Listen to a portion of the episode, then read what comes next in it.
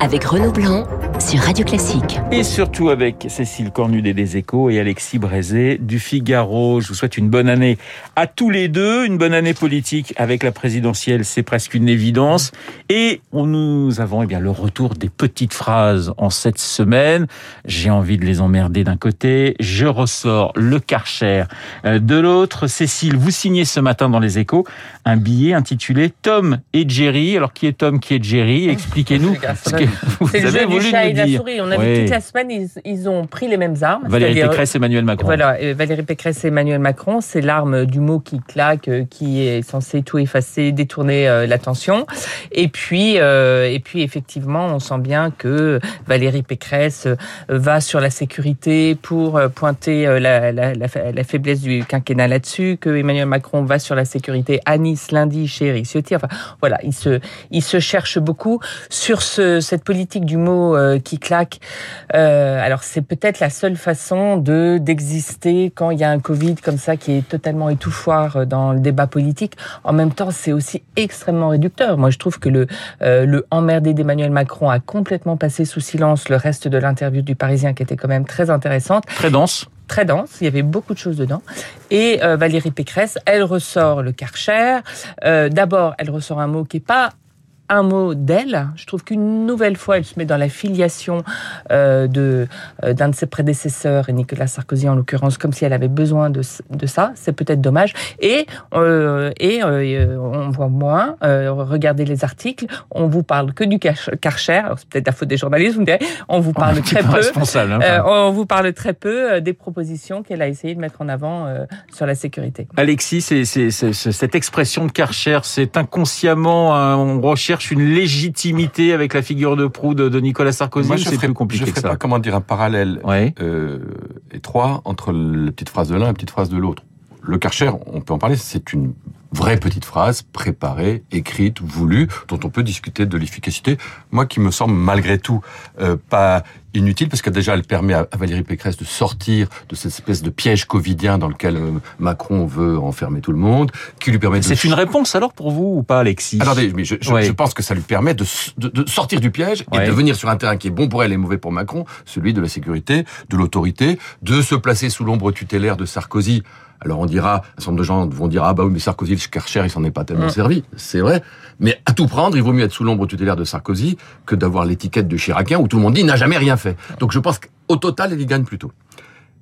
En revanche, je dirais que la, la, la, petite phrase ou les petites phrases de Macron, c'est pas des petites phrases. Je, je, pense, au risque de vous surprendre, que c'est pas du tout un truc préparé. Non. je crois que là maintenant on fait des grandes théories, vous expliquez la géniale stratégie d'Emmanuel Macron. Ses partisans disent il a tout, il avait tout prévu. Il s'agit de d'être le porte-parole des, des vaccinés contre les non-vaccinés, de diviser la droite. Ses adversaires disent oh il avait, c'est un cynique calculateur. Non, je pense pas du tout. Je pense que comme souvent il a parlé trop vite. Il a voulu se faire plaisir, faire plaisir à son interlocutrice euh, infirmière. infirmière en surenchérissant. Il n'avait pas du tout prévu d'utiliser des mots si violents, si brutaux et, et, et, et, ressentis par un certain nombre de gens comme méprisants.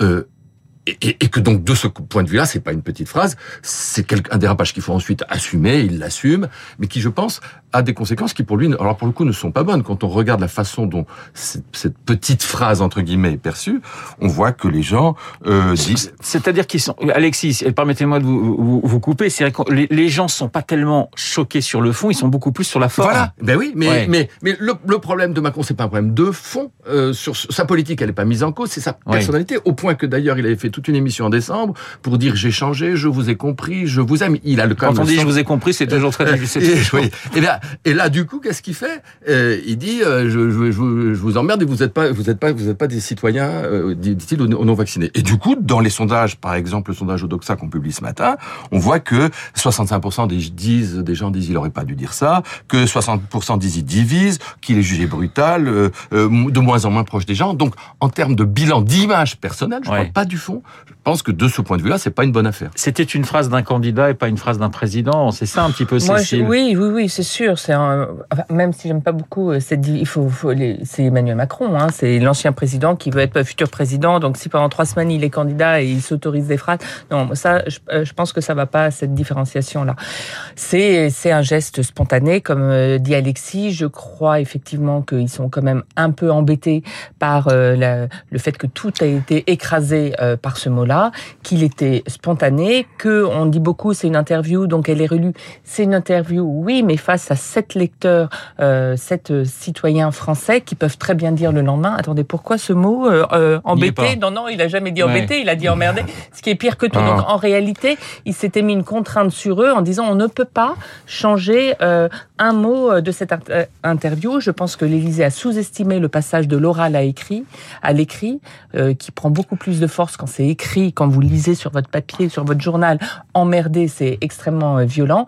Et donc, euh, je sais pas si au final ce sera très, à mon avis, le principal risque, il est un risque euh, sécuritaire, c'est-à-dire que euh, c'est une population, les non vaccinés, et, et, bon, et dedans il y a les antivax, mais mettre de l'huile sur le feu, c'est voilà, chauffé à blanc. Mhm. J'ai eu quelques préfets au téléphone ces derniers temps qui sont très inquiets sur la façon dont ils vont pouvoir tenir l'ordre avec peut-être des, des, des ronds-points gilets jaunisés d'antivax et comment Emmanuel Macron lui-même, puisqu'effectivement il est euh, de façon transparente candidat, euh, va pouvoir mener campagne sur le terrain. Ça sera plus compliqué qu'il ne l'imagine. Ça peut être un sujet, en tout cas c'est un sujet qui préoccupe ses proches. Et en tout cas, si on s'intéresse au ressenti de cette phrase ou de ces phrases, il me semble que le mot qui a frappé, qui peut frapper et choquer, c'est moins le mot emmerdé, bon, qui est pas très heureux, euh, bien sûr, que le mot, que le début de la phrase, c'est j'ai très envie. Très envie. Qu'est-ce que ça veut dire J'ai très envie? Il aurait pu dire c'est nécessaire, c'est utile, c'est mon devoir, je suis contraint d'eux, mais j'ai très envie. Euh, Est-ce qu'un président est là pour euh, assouvir ses, ses, ses, envies? Enfin, il y a quelque chose de, de, de désinvolte, de capricieux qui peut choquer. Et il y a une deuxième chose très choquante d'ailleurs tellement choquante que Jean Castex était obligé de faire machine arrière, c'est l'affaire de les non-vaccinés ne sont pas des citoyens. Oui. Euh, ça, c'est pas, c'est pas tenable. D'abord, c'est pas au président à dire qu'ils sont irresponsables et donc, si on est irresponsable, bah, on n'est pas citoyen. Bah, oui, mais même si on est responsable, on est citoyen. Enfin, c'est pas le président de la République qui décide qui est qui ou qui n'est pas citoyen. Au point que Jean Castex a dû dire mais non, mais non, ce sont tout de même des citoyens. Oui, parce qu'il y a un, un débat derrière. Euh, ils sont citoyens parce que la loi n'interdit pas de ne pas être vacciné. Bah oui. Donc, il y a aussi euh, l'idée qu'il y a peut-être un décalage entre la violence des mots euh, d'Emmanuel Macron et euh, le fait qu'il va pas jusqu'au bout pour obliger euh, Il n'assume pas totalement finalement son discours. Oui, parce qu'il n'y a pas d'interdiction vaccinaire. C'est peut-être très très compliqué à mettre en œuvre, mais c'est un fait. Mais Alexis, hier dans le Figaro, il y avait un autre sondage intéressant avec euh, sondage premier tour, second tour. Il y avait la question aussi sur euh, le pass vaccinal et on avait deux Français sur trois qui sont pour ouais. le pass vaccinal. Mais bien sûr, les Français sont pour le vaccinal. Ouais. Donc de, de, de, ce point de vue, euh, Macron a, a, raison de dire ce qu'il dit. Il est soutenu. C'est c'est le fait de désigner à la vindicte une catégorie de citoyens de façon trop brutale, trop violente, trop méprisante, qui, qui, qui peut être considérée comme, comme négative. Ce qui est très intéressant, c'est de regarder les, les analyses qui commencent à sortir sur qui sont les non vaccinés. Oui. Tout un tas de maintenant de sociologues de l'Inserm, on en publie ce matin. Euh, on a 40% à peu près, Alexis, de, de, de personnes qui pourraient se faire vacciner, mais qui euh, se, estiment être assez loin des, des, des centres. C'est ça le sujet. C'est exactement ça ouais. le sujet. Et 60% il y a, il y a des antivax purs et durs, oui. mais ils sont assez, ils sont très peu nombreux, des gens idéologisés. Les antivax, antivax. Antivax, antivax, il y en a sur les 10% de non-vaccinés, il y en a, grosso modo, disent les études, 2%. Après, il y a une grosse moitié, et c'est celle dont vous parlez, vous avez raison, de gens souvent âgés, euh, euh, chômeurs, marginaux, SDF, euh, et qui n'ont pas eu accès à la vaccination. Et cela, c'est pas en les engueulant, c'est pas en les emmerdant, c'est même pas en, leur, en, en créant un passe vaccinal qu'ils vont faire qu'ils vont se vacciner, parce que de toute façon, ces gens-là euh, ne vont pas au restaurant, ne vont pas au cinéma, ne sortent pas. Et donc, c'est vrai qu'on pourrait avoir une réflexion sur ce que font d'autres pays, notamment l'Espagne, qui a su réussir ce fameux aller vers. Vous savez, on dit il faut aller vers les, mmh. les, les, gens pour qu'ils se vaccinent. C'est le grand échec de la politique française, avec évidemment les lits d'hôpitaux qu'on n'a pas su créer. Mais le aller vers, la, la sécurité sociale n'a pas su le faire. En Espagne, ils ont su le faire. Ils ont su aller cibler les populations vulnérables, c'est-à-dire les populations âgées, les populations à risque. C'est sans doute, d'un point de vue rationnel, c'est ça qu'on devrait faire et éventuellement faisant ce que font les Italiens en, en- en créant l'obligation vaccinale Pour les plus de 50 pour, pour ans. les plus âgés. Ouais. Alors d'un point de vue politique, c'est très compliqué, Ouais. mais d'un point de vue d'efficacité sanitaire, c'est sûrement plus efficace que d'imposer un pass vaccinal à des jeunes de 17, de 25 ans qui ne, de toute façon ne feront jamais de forme grave. Mais Cécile, ce qu'on a vu aussi à, à l'Assemblée, euh, c'est, alors on peut revenir sur l'amateurisme de, de, de la République en marche dans, dans, dans un premier temps, euh, la gêne par rapport au- au- aux propos d'Emmanuel Macron. On a aussi vu la division de la droite sur cette question du pass vaccinal. Un tiers, un tiers, un tiers, un tiers pour, un tiers contre, un tiers qui s'abstient. Pour moi, ça explique l'utilisation du mot Karcher. Alors c'est un petit peu euh, tortueux, mais je pense que Valérie Pécresse Oui, avait passé à besoin une nouvelle séquence. Voilà, elle avait besoin de passer à une nouvelle séquence, de faire oublier euh, cette chose-là. Elle a, elle a, il y a eu le premier euh, couac mardi soir où effectivement euh, euh, les LR se sont réjouis d'avoir euh, ajourné le débat. Le lendemain, elle a une réunion de comité stratégique et là elle tape du poing sur la table en disant certes on a des divisions, vous pouvez voter des amendements contre, mais il faut que le vote final soit extrêmement majoritaire pour qu'on puisse pas dire que je ne tiens pas mes troupes. Et ben le vote final n'a pas été extrêmement majoritaire, donc c'est un souci pour Valérie Pécresse. Alexis, dans le Figaro, hier, je le rappelais, ce sondage qui montre que Emmanuel Macron euh, caracole en tête au, au- premier tour, 26-27% selon les, les, les autres euh, candidats. Au coude à coude, Valérie Pécresse et, et Marine Le Pen, 16%. Et puis en embuscade, Éric Zemmour, euh, 13%. Éric Zemmour qui, aujourd'hui, s'inquiète de ne pas avoir les, les 500 signatures. Alors ça pose effectivement pas mal de questions. Il n'est pas le seul hein, dans ce cas-là. Euh, euh, J'en parlais avec Jérôme Fourquet. On a Marine Le Pen qui, qui a toujours le Rassemblement national ou le Front national avant avait toujours du mal à trouver les 500 signatures. Jean-Luc Mélenchon euh, a aussi quelques difficultés. Euh, ça pose une question démocratique, cette question des 500 Bah, signatures pour à vous, Alexis? à l'évidence, là, on a un problème de, de mécanisme de, de filtre démocratique qui, qui est en train d'être dévoyé, qui avait été voulu à l'origine par le général de Gaulle avec les 100 signatures pour éviter les candidatures fantaisistes, les rigolos, les amuseurs, etc. euh, qui peut, au fil des années, a été renforcé. On est passé de 100 signatures à 500 signatures. Puis, sous François Hollande, pour embêter, comme on dit, euh, Marine Le Pen, euh, on a dit qu'il fallait que ces signatures soient intégralement rendues publiques. Et donc, on arrive aujourd'hui avec ce, ce phénomène où des candidats comme Éric Zemmour, mais je pense que Marine Le, Pen a aussi des difficultés, peut-être Jean-Luc Mélenchon, on, on- on s'interroge sur le point de savoir s'ils vont avoir leur signature d'un point de vue démocratique. Quoi qu'on pense de Zemmour, quoi qu'on pense de Marine Le Pen, quoi qu'on pense de Mélenchon, c'est évidemment pas normal. Là, il y a un problème. Ce ne sont pas des, des, des amuseurs, des, des candidats marginaux, ce sont des gens qui représentent des idées, qu'on peut ne pas être d'accord, mais il n'y a pas de raison que ces idées ne soient pas représentées. Euh, alors après, euh, on- on- je pense que on peut considérer que LR a tout à fait intérêt à ce que Zemmour soit candidat pour euh, et, et donc il n'est pas impossible qu'un certain nombre d'élus, pas forcément LR, mais en tout cas de droite, sont, soient donnent Les divers droites. Voilà, divers droites qui n'ont pas la carte du côté des mais, républicains. mais sur le plan des principes, il y a un vrai sujet. Cécile, c'est Oui. vrai que ça, ça peut rebattre totalement les cartes de la présidentielle c'est- si, si Zemmour est hors jeu.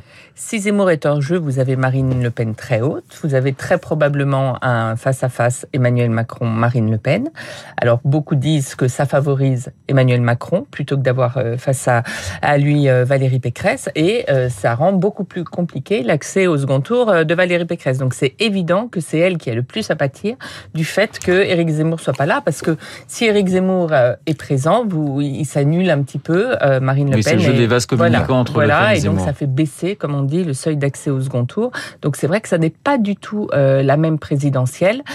Euh, et euh, c'est pour ça que LR a intérêt aujourd'hui à ce qu'Éric Zemmour soit candidat. Oui, mais il faut le faire très discrètement, si je Non, puis dire. mais Enfin, je pense que ça s'agit pas de personne ne peut donner des signatures. Euh, simplement, il suffit. Il y a 36 000 maires euh, euh, et la plupart n'ont pas d'étiquette. Il suffit de le, au fond, de lever moralement l'interdit en disant vous faites comme vous voulez. Si les, les responsables LR disent aux maires divers droites euh, de toutes sortes, vous faites comme vous voulez, il s'en trouvera toujours assez pour donner leur signature à Zemmour. À mon avis, c'est plus comme ça que euh, toi tu vas donner ta signature à Zemmour, toi tu vas donner ta signature à Zemmour. C'est Oui, pas oui, comme ça que ça se passe.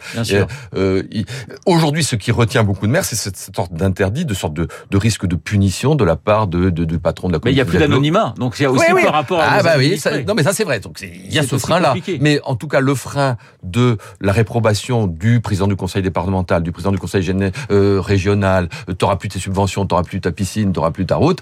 Euh, si les, les responsables de responsables disent euh, vous faites comme vous le sentez, c'est important que la démocratie joue à plein, je pense que beaucoup de maires le comprendront. C'est d'autant plus gênant que Cécile. dans le passé, on a eu des candidats euh, complètement Jacques Cheminade, des gens comme ça, qui ont eu leurs 500 signatures. Donc c'est vrai qu'il y a un vice de forme quelque part dans ce filtre, même s'il faut un filtre, qui euh, devra être mis sur la table, mais il peut pas l'être, et c'est ça le problème. Il y a un truc à revoir là. trois mois avant voilà, on va pas le faire maintenant, mais évidemment, de il y a un truc qui fonctionne pas. Les 500 signatures, le dépôt, il y a une date. euh, C'est à partir de, de fin janvier, Ouais. le Conseil constitutionnel euh, euh, étudie les, les- les parrainages qu'il reçoit et publie les noms.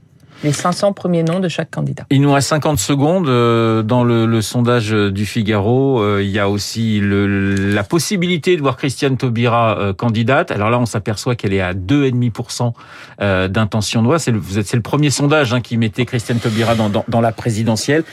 Il ne se passe rien pour l'instant à gauche. C'est toujours le, le calme plat. Ça respire, mais à, à, Ah, pour à nous l'instant, ce qu'on 30 peut dire, c'est que ça, ça l'hypothèse Taubira dans les sondages a pas pris. C'est-à-dire que quand elle est contre Hidalgo, elle fait 2,5 et Hidalgo 3. Et quand elle est en alternative à Hidalgo, elle fait à peine plus, elle fait 5, Hidalgo 3,5. Ça change pas la donne. Ça veut dire que si Taubira y allait aujourd'hui, ça ne transformerait pas, enfin, ça, ça ne créerait pas une dynamique à gauche. Et le risque serait grand qu'elle soit une candidate de plus. Anne Hidalgo qui, euh, d'ailleurs, ce week-end, euh, rendra hommage à François Mitterrand en se rendant à, à, à Jarnac. Non, ce qui a bougé, c'est que C'est la ça qui va le confusion. faire monter. Ce qui a bougé, c'est que la confusion n'arrête pas euh, de, de, de se densifier jour après jour, parce qu'effectivement, euh, euh, Taubira se rêvait en candidature de substitution d'unité, et ça va être une candidature d'addition. Merci beaucoup, Cécile Cornudet, Alexis Brézé, Cécile des Alexis du Figaro, Esprit Libre euh, sur l'antenne de Radio Classique. Il est 8h58 dans deux petites minutes, le journal de 9h présenté par Lucille Bréau.